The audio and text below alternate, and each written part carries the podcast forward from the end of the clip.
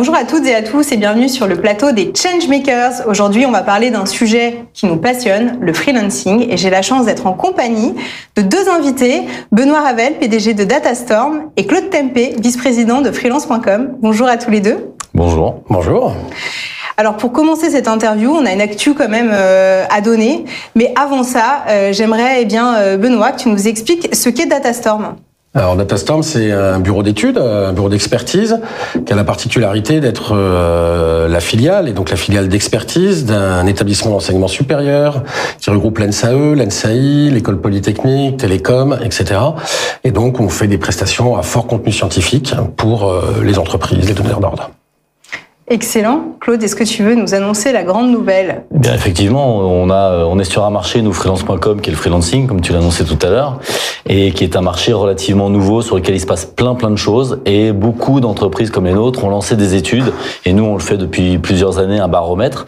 Mais la problématique, c'est qu'on fait souvent ce baromètre sur, de, sur des sondés qui sont nos consultants, et on avait envie d'avoir une vraie vision de ce qu'est potentiellement le marché du freelancing, en ayant une vraie étude statistique qui englobe l'intégration l'intégralité euh, des freelances pour avoir la big picture de, euh, du, du, marché sur lequel nous naviguons.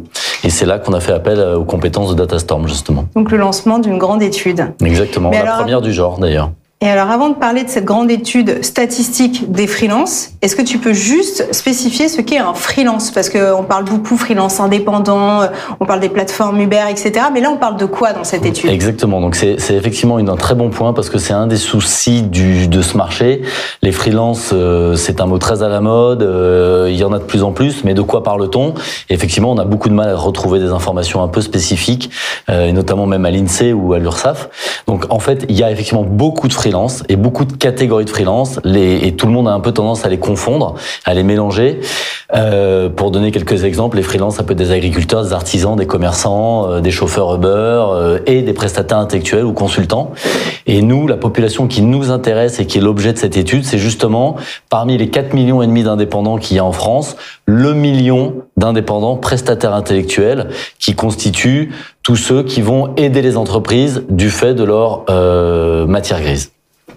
Hmm. Alors du coup, cette grande étude statistique, on en parle Comment, comment elle a été faite? Euh, Qu'est-ce qu'est-ce qu'on y retrouve? Euh? Alors le, le, le, point important dans cette étude, en fait, c'est que euh, en fait, l'outil de la statistique publique n'est pas adapté encore euh, parce qu'il se construit sur le long terme.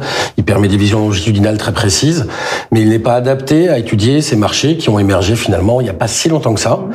Euh, et donc pour cette étude, en fait, on a fait un, travail avec le professeur Stéphane Auré, euh, on a fait, qui est un économiste, on a fait un travail très très lourd de croisement de sources de données de l'INSEE, de sources de données des URSAF et de sources de données du monde de l'emploi. Euh, L'INSEE fournissant euh, qui sont euh, finalement les gens, ce qu'ils sont, euh, l'emploi, les données de l'emploi fournissant ce qu'ils font, et puis l'URSSAF donnant leur statut. Et en croisant ces différentes données, on a réussi à désagréger, repérimétrer assez précisément les freelances, et donc avoir des statistiques fiables et non plus des données d'enquête. Tout à fait. Gros travail et c'est très important parce que, comme on le disait juste avant, les freelances, c'est tout, enfin, ça peut être tellement de choses que c'est important de pouvoir bien cerner la population qui nous intéresse. Et, et on le voit à plein d'égards. On entend plein de politiques parler des freelances, mmh. on entend plein de gens parler des freelances et ils résument souvent les freelances aux, chauffeurs Uber ou aux livreurs Deliveroo. Or, ces gens-là représente environ 50 000 personnes. Donc c'est pas du tout représentatif de ce qu'est les, freelances et, euh, et, il est important de les sous-catégoriser. Et la catégorie qui nous nous intéresse et qui est l'objet de cette étude, c'est bien les prestataires intellectuels, les consultants. Donc c'est une première étude dans le genre. Euh, finalement, euh, qu'est-ce qu'on y apprend dans cette étude? Quels ont été les grands enseignements? Euh, Peut-être quelles sont les idées reçues qu'on a et sur lesquelles, eh bien, on peut s'étonner en lisant le, le, rapport et faire des découvertes? Qu'est-ce que vous avez Alors il y, en a plusieurs. Le, la, un, un, des grands travers des sondages qui avaient été faits précédemment par nous-mêmes ou par d'autres, c'est que comme ça s'appuie sur beaucoup de nos propres oui freelance, euh, on avait tous un peu le sentiment dans le métier que les indépendants sont essentiellement des, des gens qui travaillent dans l'IT, mmh. l'informatique et les sujets du numérique. Et très étonnamment, quand on analyse de façon un peu plus globale les données, on se rend compte que même si cette population est effectivement une population très importante des indépendants, ils ne constituent pas la première population des freelances. Ces gens-là représentent environ 23%, quand on a une catégorie d'indépendants qui travaillent dans les fonctions support, les RH, les achats, la finance, qui eux sont à 27%. Mmh. Donc c'est plus important. Donc c'était une surprise parce qu'on pensait vraiment que les gens du numérique seraient en numéro 1 et finalement ils sont en numéro 2 derrière ces gens-là. Donc c'est intéressant parce que ça veut dire notamment une chose, c'est que les indépendants c'est un mouvement de fond, un changement sociétal de rapport au travail qui touche tous les métiers et toutes les catégories de population. Donc ça, c'est une première, une première surprise qu'on a eue et très intéressante parce qu'encore une fois, ça, ça présage aussi de la façon dont les choses vont évoluer dans les années à venir. Oui, alors finalement, l'IT, ce sont les pionniers, mais on voit très clairement qu'aujourd'hui, euh, ça s'est développé à toutes les fonctions de l'entreprise et comme tu le dis euh, justement, ça va euh, peut-être bah, transformer la manière qu'on a de travailler. Tout à fait. Et de gérer nos ressources humaines. Exactement. Et, et, et encore une fois, euh, finalement, tous les métiers euh, de cadre ou de prestation intellectuelle ont euh, une prédisposition à y voir intervenir des indépendants pour plein de raisons. L'IT en est une, le marketing digital en est une autre, la communication et encore une fois, un DRH, enfin un RH, un, acheteur euh, ou quelqu'un dans la finance peut tout à fait être freelance pour aider une entreprise en amenant son expertise, sa valeur ajoutée euh, à l'entreprise. Donc euh, on voit, on retrouve des freelances à tous les étages et dans toutes les fonctions d'entreprise. Et alors, qu'est-ce qu'on apprend d'autre dans cette étude? Qu'est-ce qu'on a étudié euh? Alors, il y a, y, a, y a, plein d'autres informations. Euh... sur les personnes elles-mêmes, qui, qui, elles sont. En fait, c'est un peu dur, mais c'est encore une population très genrée. C'est-à-dire qu'on a une, une proportion d'hommes qui est extrêmement majoritaire hein, dans ces fonctions-là par rapport au monde salarié, puisqu'on a à peu près deux tiers d'hommes euh, globalement. Alors, c'est pas vrai dans tous les métiers. Hein. Oui, c'est ce que ma, la question suivante. Voilà, il y, a, il y a, des métiers où c'est moins genré, mm. évidemment. Euh, euh, on pourrait par exemple parler des métiers de la communication euh, ou de la communication digitale, euh, du marketing. Euh, mais fondamentalement, c'est deux tiers euh, d'hommes dans ces métiers-là. ça montre un, ça dit quelque chose de la société mm. et de la capacité de la société à accompagner les femmes dans dans ces métiers-là. je sais pas si tu veux. Si si non, mais c'est vrai. Ce sont les mêmes que... écarts qu'on retrouve dans le salariat? Ah non non, le salariat c'est 50-50 à peu près. Hein. En termes de homme-femme. Genre? Ah oui. Ah oui. Sur les mêmes métiers, alors qu'en Exactement. Freelance, Exactement. Sur les mêmes métiers, hein, j'insiste. J'insiste bien sur les mêmes métiers. C'est-à-dire, c'est pas l'ensemble de la population active. C'est sur les mêmes métiers. On a à peu près 50% d'hommes, 50% de femmes dans le monde salarié. Là, on est à deux tiers, un tiers dans le monde euh, des indépendants et des freelances. Donc, c'est, c'est, ça en dit long sur euh, la manière dont la société euh, peut peut-être accompagner tout le monde vers, vers ce statut d'indépendance. Mais ça, ça, veut probablement dire, euh, enfin, moi j'en tire deux conclusions. La première, c'est que peut-être que comme c'est un peu nouveau, que les hommes sont parfois un peu plus risk lovers que les filles, ils y vont en premier. Mais ça veut aussi dire une chose, c'est que ça, ça, laisse un potentiel de croissance encore très important pour les freelances, euh, qui vont pouvoir se développer avec beaucoup plus de femmes dans, dans l'avenir. Et je suis certain que ça va venir, notamment parce que le freelancing et la crise Covid d'ailleurs euh, l'étayent offre beaucoup plus de liberté dans sa façon de travailler et que beaucoup de femmes pourront euh, justement avoir une meilleure adaptation de leur temps de travail professionnel, personnel, etc. avec ce nouveau mode de travail qu'est le freelancing. Donc je suis très très très serein sur le fait que de plus en plus de femmes vont rejoindre ces formes de travail et que dans les années à venir, on aura une, un équilibre homme-femme, c'est certain, et peut-être même d'ailleurs un déséquilibre en faveur des femmes du côté des, dans, chez les freelances. Mais c'est très amusant euh, ce que tu dis et euh, c'est d'où l'importance de faire des études statistiques et ne pas se concentrer sur nos propres datas. À ce stade, c'est que si on regarde nos datas euh, sur les plateformes, par exemple, eh bien on a un tout petit peu plus de femmes que d'hommes et on est, on doit être à 52%, 48%, quelque chose comme ça. Donc on n'avait pas du tout idée qu'il pouvait y avoir un tel écart sur sur l'ensemble des indépendants. Et, et, parmi les, un peu dans la même logique, hein, on pense mmh. souvent indépendants, les freelances, c'est des jeunes dynamiques. Euh, bah non, c'est une population qui est en moyenne plus âgée euh, que la population salariée, puisqu'on on, on, a euh, le chiffre exact, c'est un peu plus de la moitié euh, des, des, des freelances, donc, donc des, des, indépendants professionnels intellectuels, qui ont plus de 45 ans. Euh, là où on est plutôt à 30% sur la population salariée. ouais. Et, et c'est sans doute dû à l'expertise, et, et, notamment quand après on regarde par métier, on voit que dans les métiers de la formation où il y a besoin de transfert, là on a une très grosse proportion de personnes, euh, j'ai envie de dire, de mûres, euh, oui, qui ont une bonne expérience à, à, transmettre. Non mais c'est exactement ça. Quand on est freelance, on vit de sa compétence, mmh. on est serein sur son savoir-faire et on sait qu'on va pouvoir en vivre. Et d'ailleurs, on, on, ne veut plus partager euh, sa valeur ajoutée avec euh, un employeur, un patron ou, mmh. ou une entreprise. Euh, mais donc, il faut quand même avoir quelque chose à transmettre et de la, une vraie valeur ajoutée à amener. Et cette valeur ajoutée, elle est souvent le synonyme d'une certaine expérience qu'on acquiert avec le temps. Donc on, on retrouve évidemment plein de jeunes, notamment dans l'IT, parce que euh, c'est des technologies qui évoluent très vite et que souvent elles sont appréhendées par les jeunes. Mais on retrouve aussi de l'autre côté plus d'expertise, d'expérience. Et c'est d'ailleurs pour ça probablement qu'on retrouve beaucoup d'indépendants dans les fonctions support, pour être quelqu'un, euh, pour, pour aider un DAF d'une entreprise, évidemment, il faut avoir un peu d'expérience.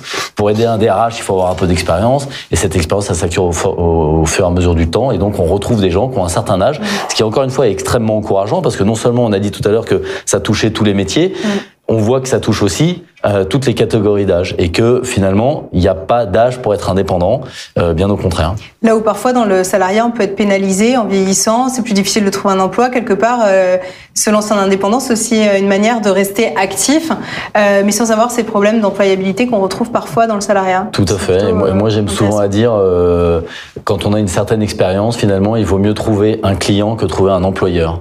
Il vaut mieux être indépendant que salarié.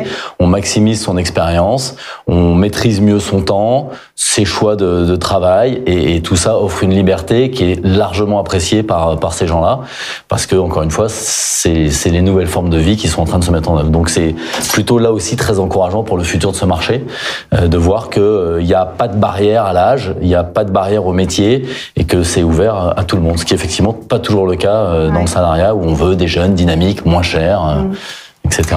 Alors du coup, il y a aussi euh, quelque chose de très intéressant dans cette étude. Vous interviewez aussi les entreprises, les cadres, les salariés, pour savoir ce qu'ils pensent du freelancing. On retrouve des informations un peu croisées. Euh, Qu'est-ce qu'on qu en pense en entreprise de ce, ce, cette augmentation euh, du nombre de freelances alors, il y a, y, a, y, a deux, il y, a, y a deux sujets. Il y a les cadres d'entreprise et les entreprises. Les cadres d'entreprise sont très intéressés par ce mouvement et beaucoup d'entre eux se posent la question de savoir si justement euh, ils n'auraient pas intérêt à basculer côté freelance pour plein de raisons. Encore une fois, le pouvoir choisir sa mission, son temps de travail, son lieu de mission, ne plus avoir de chef, etc., etc. Et tout ça est encore une fois très largement renforcé par l'expérience Covid qu'on a tous vécu depuis deux ans. Euh, et donc là encore, c'est relativement encourageant pour le futur de ce marché. Et puis ensuite, il y a les entreprises. Les entreprises qui au début, euh, bah, et on en a un peu parlé, on a parlé du Big Quit euh, aux États-Unis, on en a parlé également en France. Et effectivement, certaines entreprises s'inquiètent de ça parce qu'elles voient finalement que les gens rentrent chez elles, se forment pendant 3-4 ans euh, au sein de leurs organisations, et ensuite, une fois que les gens ont acquis une certaine expérience, partent et se mettent indépendants. Donc elles, se retrouvent un peu démunies face à, face à ce phénomène. Et souvent, du coup, elles essayent de bloquer et d'empêcher ce développement des personnes en les loquant avec des façons, des, des, des, des solutions diverses et variées. Mais à l'inverse, on a aussi des entreprises qui ont compris que finalement c'est un mouvement de fond, que c'était euh, inexorable et qu'on n'arrête pas euh, le progrès entre guillemets. Et donc, il faut plutôt accompagner et profiter de cette tendance et de cette mouvance. Et on voit des entreprises qui finalement recherchent chez les personnes qu'elles vont employer au sens générique du terme, les bonnes compétences, indépendamment du statut avec lequel ils vont travailler avec elles. Donc, elles vont peut-être démarrer salariées, les personnes, puis ensuite passer euh, portées pour commencer à mettre un premier pas dans l'indépendant, puis ensuite être indépendant, puis revenir salarié. Et en fait, peu importe. Les entreprises qui comprennent ces évolutions commencent à s'adapter de ce point de vue-là et offrent des solutions qui sont multistatutaires. Mmh. Et en fait, peu importe le statut et la relation qu'on a avec la personne qui travaille avec vous, ce qui compte, c'est sa compétence, ce qu'elle amène et toute la plus-value qu'elle peut amener à l'entreprise. Et, et, là, on voit un vrai changement important dans, dans, dans, dans la gestion des entreprises, que ce soit du point de vue des RH ou des achats. Et les deux doivent commencer à travailler ensemble, justement. Les indépendants ne sont plus que des gens, euh, enfin, plus que des lignes d'achat, mmh. mais c'est aussi des, des, des personnes à prendre en compte dans l'organisation globale de l'entreprise. Et les entreprises doivent se poser la question de savoir, finalement, un salarié, un indépendant, est-ce que je dois le traiter différemment ou est-ce que finalement ce qui compte c'est la valeur qu'il m'amène et la façon dont j'arrive à l'intégrer au sein de, de, de, mon organisation à... Exactement. Et, et, et, ça présage de plein de changements euh, dans les organisations, dans les entreprises qui sont euh, potentiellement très intéressants pour les années à venir. C'était ma prochaine question. Euh, justement, entre euh, l'expérience euh, que tu as au travers du groupe freelance et de, des clients et cette étude statistique et les, les données, puisque ça c'est concret, ça on a le ressenti, ce qu'on vit dans, l'entreprise, mais là, cette fois, on a des chiffres aussi pour appuyer tout ça. Quelle est la vision? C'est quoi la suite? Euh, Déjà, en termes de chiffres, on, on s'attend à quoi? Est-ce qu'il y a vraiment une croissance du freelancing? Alors oui, il y a une croissance très très nette hein, au cours des, des, des 10, 10, 15 dernières années notamment beaucoup sur les dix dernières années. Et euh, aujourd'hui, on a fait des projections à partir de toutes ces données et on a projeté euh, la, la, population de freelance à l'horizon 2030. Euh, alors, avec évidemment plein d'hypothèses. euh, et on arrive à un peu plus de 1 million 500 000 freelance. C'est quand même considérable, hein, puisqu'on parle, on parle d'augmentation de 30% par rapport à aujourd'hui. Euh, après, euh, vous parlez des États-Unis tout à l'heure. Euh, il faut, faut, toujours se méfier des prévisions. On n'a pas de boule de cristal, euh, mais les États-Unis ont vu une explosion du, des, des multi-workers hein, qui cumulaient des emplois. Oui. Euh, si, si, on voit apparaître ça un petit peu doucement, le cumul d'activités euh, dans, dans, notre dans notre économie, ça, ça peut faire aussi exploser ce, ce, ce statut-là, ce, ce mode de travail, pour essayer de concilier un peu de sécurité et, et un peu de salariat et en même une activité complémentaire euh, qui permet de valoriser toute son expertise et sa connaissance. Exactement, non, mais je suis tout à fait d'accord avec ce qui vient d'être dit. Et, euh, et 50% d'augmentation du nombre d'indépendants en projection d'ici euh, 7 ans. Euh, 7 ans, c'est vraiment très rapide, hein, ça oui, passe très demain. très vite. Mmh. C'est quand même euh, le signe d'un vrai changement profond de, de, de, du rapport au travail, comme je le disais tout à l'heure, euh, qui, qui, qui, encore une fois, laisse à imaginer tous les changements qu'on va pouvoir euh, constater au sein des organisations, des entreprises, des indépendants. Et, et, je veux juste rajouter une petite information, parce que si, si on regarde un peu ce que les indépendants gagnent statistiquement. Il y a des écarts types très importants, mais la moyenne qu'on a pu trouver, c'est qu'ils gagnent aux alentours de 40 000 euros par an, mmh. ce qui est, ce qui encore une fois, c'est difficile d'analyser parce que les écarts types sont très importants. Ouais. Mais si on fait la simple multiplication de 40 000 euros fois 1 million et demi, ça veut dire qu'on est sur un potentiel marché de 60 milliards. Et donc, euh, c'est colossal, c'est colossal. Nous, on doit être la première entreprise euh, française de ce marché-là, et on fait 670 millions. Donc, quand on voit le gap potentiel avec le, le marché, on, on, imagine que les, les, développements, les offres, les solutions qu'on va pouvoir imaginer pour demain sont, sont, juste fantastiques et incroyables, et une, une, une vraie révolution en fait. Le, le, mot est parfois un peu galvaudé, mais malgré tout, c'est ça, est en train de s'opérer, et, euh, et énormément de choses vont être à inventer pour accompagner ce mouvement, accompagner les entreprises à se structurer et à être capables de travailler avec ces indépendants, quel que soit leur statut, accompagner ces indépendants pour leur offrir la sécurité euh, et, et, et, la capacité à travailler sereinement avec ces entreprises. Enfin, il, y a, tout un spectre et un portfolio d'offres à définir et à inventer qui rend ce marché particulièrement euh, passionnant. Mmh. Oui, les entreprises euh, ont des besoins qui sont là. Quand on voit le montant du marché estimé, euh, les services achats euh, doivent en faire une de leurs priorités. Surtout que c'est en train de se réglementer. Il y a plein de choses qui vont qui vont évoluer et les, les fonctions RH n'ont plus le choix. Comme tu l'as dit, finalement, faut envisager les talents comme un actif, peu importe le statut. Exactement. Donc, on est dans une vraie révolution du monde du travail avec de belles perspectives. Donc, en tout cas, c'est chouette. Ça donne envie de lire l'étude. Donc, pour tous ceux qui nous écoutent et qui n'ont pas eu accès à l'étude, elle est en téléchargement gratuit sur le site de freelance.com. Donc n'hésitez pas parce que là on vous a donné un petit aperçu, mais il y a beaucoup de choses à dire. D'ailleurs, on reviendra sur le sujet dans de futures interviews. Merci à tous les deux euh, pour nous avoir présenté ce, ce, projet commun et puis euh, à très vite pour de nouvelles euh, interviews. Ben merci, merci. merci à vous, merci à Datastamp pour tout le travail qui a été fait parce que c'était pas facile, hein, détourer toutes les informations statistiques autour de cette première. population. Exactement, c'est une première et, et, ça a demandé un gros travail conjoint euh, euh, très important. Très important. Effectivement, et merci beaucoup. Et, et, merci au professeur Stéphane Auré, euh, économiste, qui a beaucoup, beaucoup contribué à nous aider à détourer euh, tout ça. Merci beaucoup, à bientôt. Merci.